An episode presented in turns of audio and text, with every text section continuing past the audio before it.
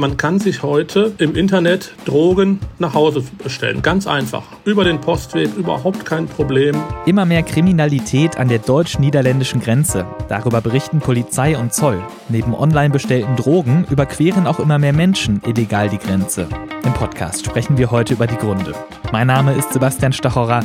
Schön, dass ihr dabei seid. Bonn Aufwacher. News aus Bonn und der Region, NRW und dem Rest der Welt. Heute ist Dienstag, der 12. Januar 2021. Seit gestern läuft unser Aufwacher Relaunch und wir haben sehr viele Rückmeldungen von euch dazu bekommen per Mail an aufwacher.rp-online.de. Vielen Dank dafür. Jan Berndt zum Beispiel schreibt, herzlichen Dank für Ihre großartige Arbeit rund um den Podcast. Ihr Werk ist zum Bestandteil meines Alltags geworden und ich fühle mich nach dem Hören sowohl überregional als auch regional bestens informiert. Weiter so. Und das ist natürlich eine Nachricht, die wir uns schöner sie nicht hätten wünschen können. Vielen Dank, Jan Berndt. Morakene schreibt uns zum neuen Bonn-Aufwacher. Ich finde den Podcast super gemacht. Man bekommt wichtige Informationen über Bonn und die Region kurz und knackig. Auf Twitter schreibt Pepe der Elo mit dem Handle @phaus, das neue Intro für den Aufwacher gefällt mir sehr gut. Und Petra hat sich bei uns für unsere Zitat Bemühungen, Optimierung, Änderung des Aufwachers bedankt und hat auch einen Vorschlag. Ich würde es begrüßen, erst das Wichtigste und Aktuellste am Anfang zu bringen, dann ein Interview und zum Schluss das Wetter. Dann kann ich erst das Wichtige erfahren und später in Ruhe den Rest hören. Vielen Dank, Petra. Wie seht ihr das denn? Sollen wir den Nachrichtenblock an den Anfang des Aufwachers stellen? Falls ihr dazu oder auch sonst eine Meinung zum Aufwacher habt, dann schreibt uns an aufwacher.rp-online.de. Und jetzt zu unseren Themen heute. Zunächst blicken wir auf die deutsch-niederländische Grenze. Die Polizei hat dort in den letzten Jahren mehr illegale Grenzübertritte festgestellt und die Bundeszollverwaltung macht sich Sorgen über den Drogenhandel. RP-Chefreporter Christian Schwertfeger schreibt für die Rheinische Post über das Thema und berichtet uns heute im Aufwacher davon. Hallo Christian. Hallo, grüß dich. Was bedeutet denn der Begriff illegale Grenzüberschreitungen überhaupt? Illegale Grenzüberschreitung bedeutet eigentlich schon das, äh, was du auch gerade gesagt hast. Also Leute, die sich nicht in Nordrhein-Westfalen beziehungsweise in Deutschland aufhalten dürfen, die vor allen Dingen über die niederländische Grenze, äh, die belgische Grenze nach Deutschland einreisen und einfach nicht hier sein dürfen. Was sind das so für Leute? Also wenn ich an, äh, an die Grenze denke, denke ich irgendwie an EU-Freizügigkeit und dass ja im Prinzip viele Menschen einfach so die Grenze passieren dürfen. Wer ist denn davon ausgenommen? Ja, äh, es handelt sich unter anderem auch natürlich um äh, Flüchtlinge, die den Weg über äh, die Niederlande äh, nach Deutschland suchen die sich hier nicht aufhalten dürfen. Es handelt sich aber auch um Kriminelle, äh, die auch vielleicht europaweit äh, gesucht werden und auch um äh, Terroristen, weil nach wie vor ist die Gefahr von Anschlägen durch den islamischen Terrorismus in Nordrhein-Westfalen natürlich in ganz Deutschland sehr hoch. Und die Anzahl solcher illegaler Grenzüberschreitungen ist jetzt also gestiegen in den letzten Jahren? Genau, ähm, von 2017 bis 2019 von 1600 auf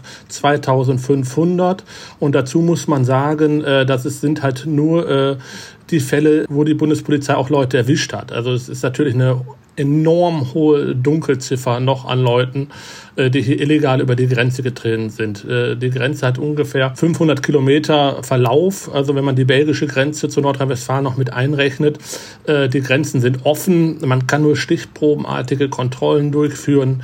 Dementsprechend hoch ist die Dunkelziffer. Wie hoch sie genau ist, können die Polizisten allerdings nicht taxieren. Das wäre unseriös. Welche Gründe gibt es denn dafür, dass diese Zahlen ansteigen? Die Polizei bzw. die Bundespolizei, die für den Grenzschutz zuständig ist, hat seit 2000 2017 die Kontrollen ähm, massiv erhöht, also im Rahmen ihrer Möglichkeiten. Das könnte sicherlich deutlich ausgebaut äh, werden. Allerdings fehlen dazu Kapazitäten. Und ich bin mir sicher, äh, wenn noch mehr kontrolliert werden würde, äh, würden auch noch mehr äh, Straftaten diesbezüglich aufgedeckt werden. Heißt, es gibt da auch wieder dieses Problem, wir haben jetzt zwar gestiegene Zahlen einerseits, aber so richtig klar ist es nicht, ob das Phänomen häufiger geworden ist oder ob das einfach daran liegt, dass schon mehr kontrolliert wird, wenn ich das richtig verstehe. Genau, das kann man nicht genau sagen. Eine andere Sorge, die da an der Grenze ist, ist der Drogenhandel. Da sagt die Bundeszollverwaltung, der Onlinehandel entwickelt sich rasant.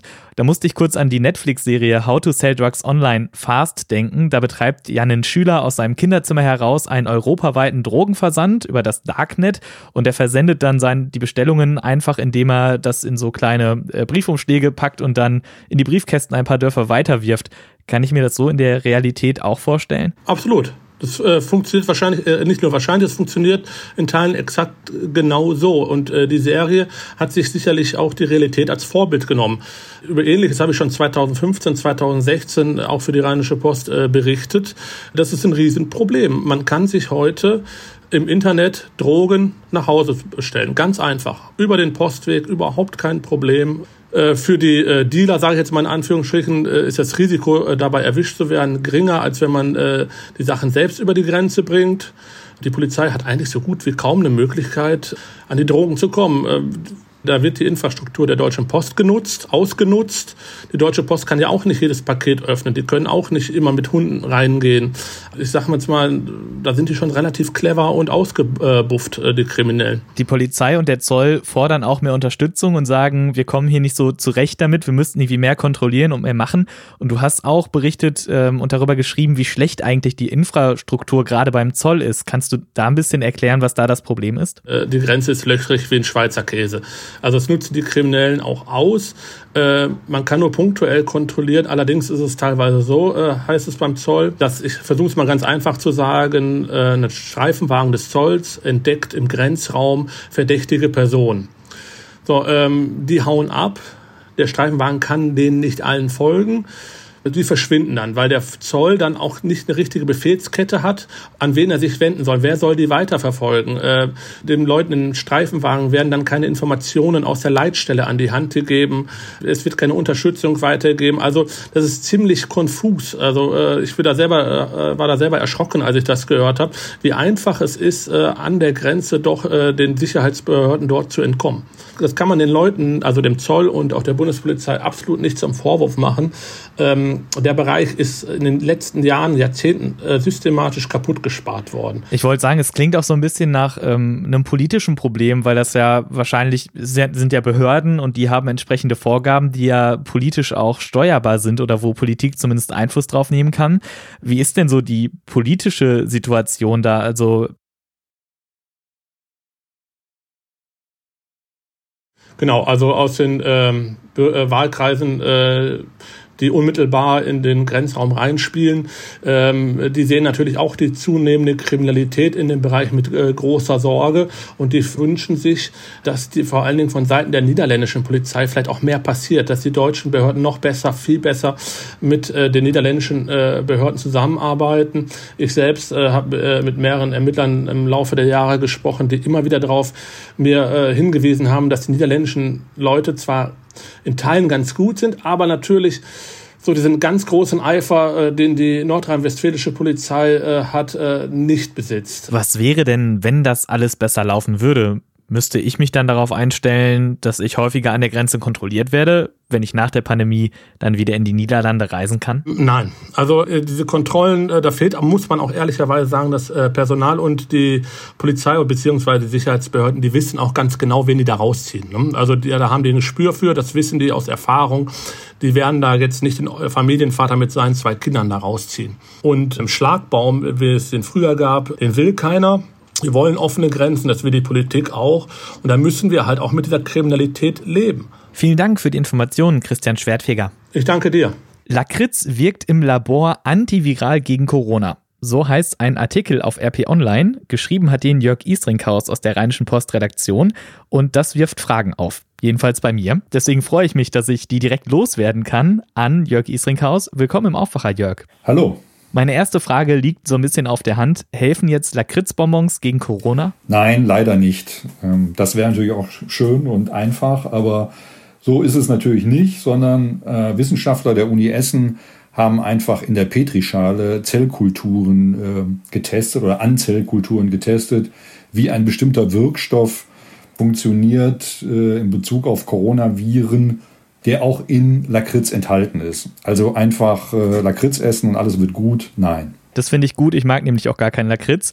Was ist denn äh, das für ein Wirkstoff, den die Wissenschaftlerinnen und Wissenschaftler da genau untersucht haben? Ja, der ist so ein bisschen unaussprechlich. Glycyrrhizin heißt der.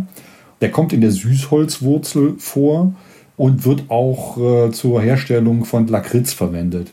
Man findet ihn aber jetzt auch unter anderem in Tees, in Süßholzwurzeltee.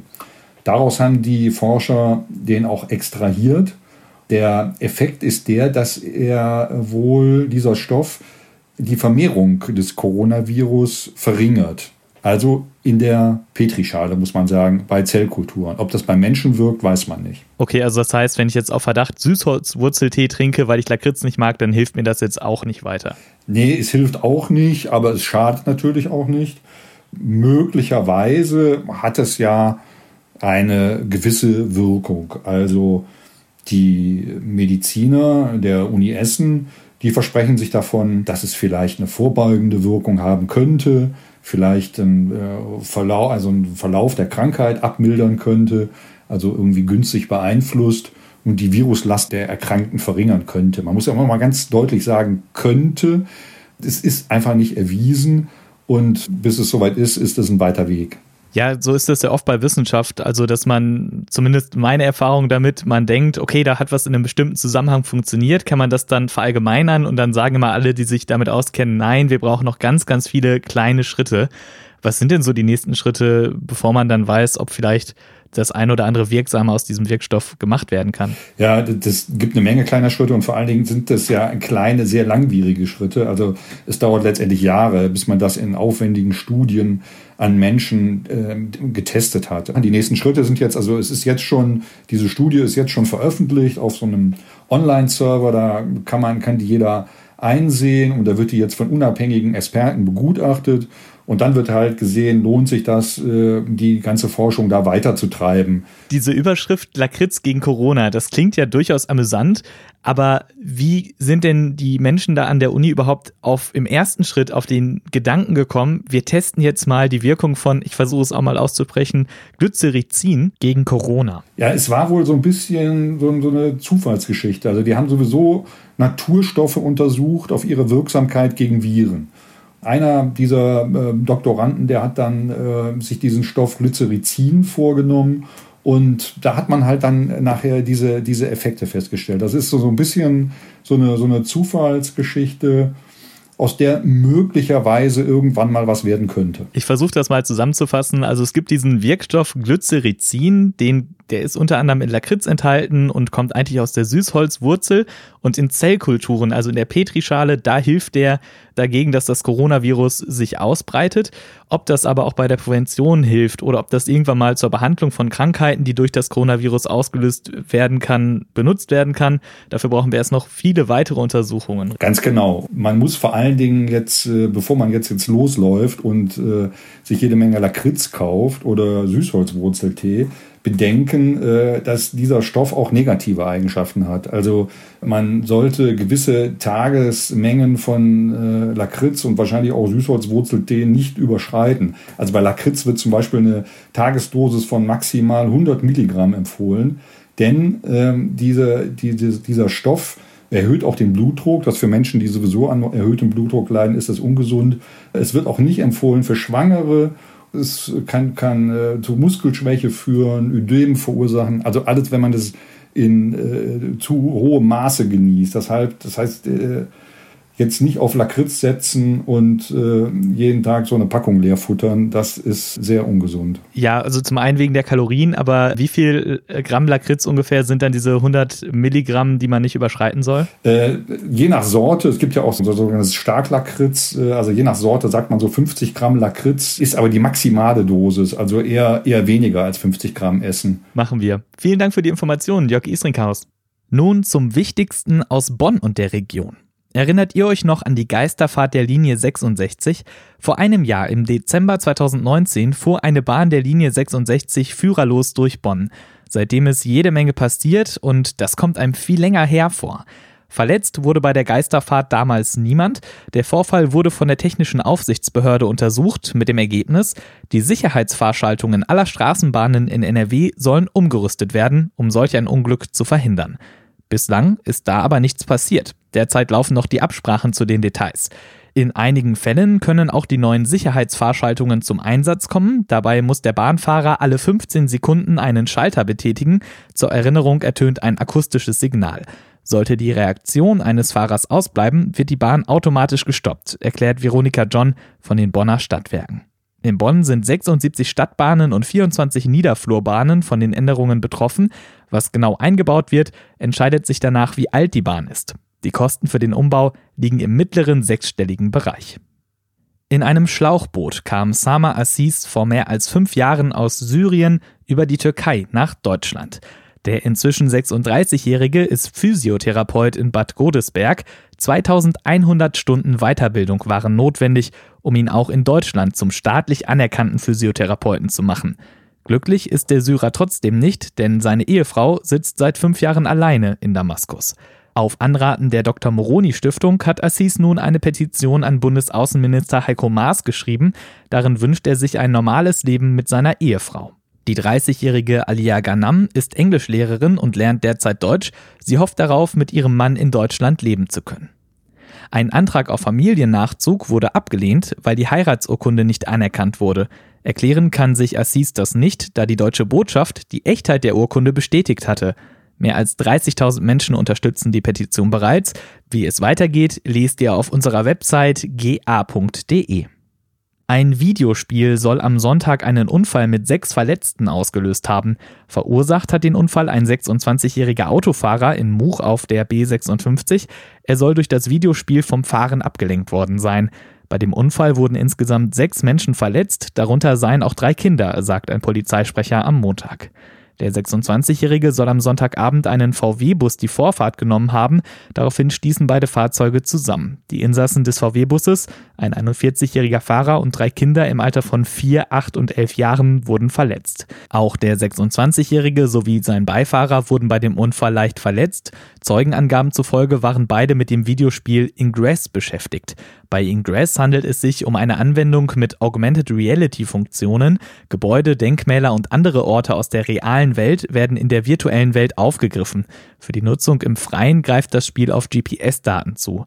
Der 26-Jährige musste seinen Führerschein unter anderem wegen fahrlässiger Körperverletzung im Straßenverkehr abgeben. Und jetzt das, was heute noch wichtig wird. Die Impfzentren in NRW sollen im Februar ihren Betrieb starten. Die Vergabe von Terminen beginnt am 25. Januar, also übernächste Woche Montag. Diese Information hat die Rheinische Post gestern Abend als erste veröffentlicht. Bis zum Samstag davor, also bis zum 23. Januar, bekommen alle über 80-Jährigen einen Informationsbrief. Diese Gruppe kann sich als erste regulär impfen lassen. Der NRW-Landtag kommt heute zu einer Sondersitzung zusammen. Die Abgeordneten sprechen über die Maßnahmen des neuen Corona-Lockdowns. NRW weicht in einigen Punkten von den Bund-Länder-Beschlüssen ab. So gelten die Kontaktbeschränkungen etwa nur im öffentlichen Raum, nicht aber im privaten Bereich. Beantragt hat die heutige Sitzung die oppositionelle SPD. Im amerikanischen Kongress wird heute über eine Resolution der Demokraten abgestimmt. Sie wollen damit Vizepräsident Mike Pence auffordern, Präsident Donald Trump nach dem 25. Verfassungszusatz seines Amtes zu entheben. Weigere sich Pence, werde der Kongress über das Impeachment abstimmen. Ein solches Impeachment ist ähnlich einer Anklage vor Gericht. Trump würde damit angeklagt, dem Mob, der am 6. Januar das Parlamentsgebäude gestürmt und einen Polizisten getötet hatte, zu diesen Taten angestachelt zu haben. Die Demokraten haben eine Mehrheit im US-Kongress. Und Fußball ist heute auch noch. Bayer Leverkusen trifft in der zweiten Runde des DFB-Pokal auf Eintracht Frankfurt. Anstoß ist um 20.45 Uhr. Zum Schluss noch der Blick aufs Wetter. Es bleibt den ganzen Tag über bewölkt. Ab und zu kann es auch regnen bei Temperaturen von 5 bis 8 Grad. Für morgen meldet der Deutsche Wetterdienst ebenfalls Wolken. Im Rheinland bleibt es aber meist trocken. Dazu 4 bis 6 Grad. Das war der Aufwacher vom 12. Januar 2021. Ich bin Sebastian Stachorer. Vielen Dank fürs Zuhören. Ich freue mich, wenn ihr uns euren Freundinnen und Freunden weiterempfehlt und wir hören uns morgen wieder. Bis dahin, macht's gut. Mehr Nachrichten aus Bonn und der Region gibt's jederzeit beim Generalanzeiger. Schaut vorbei auf ga.de.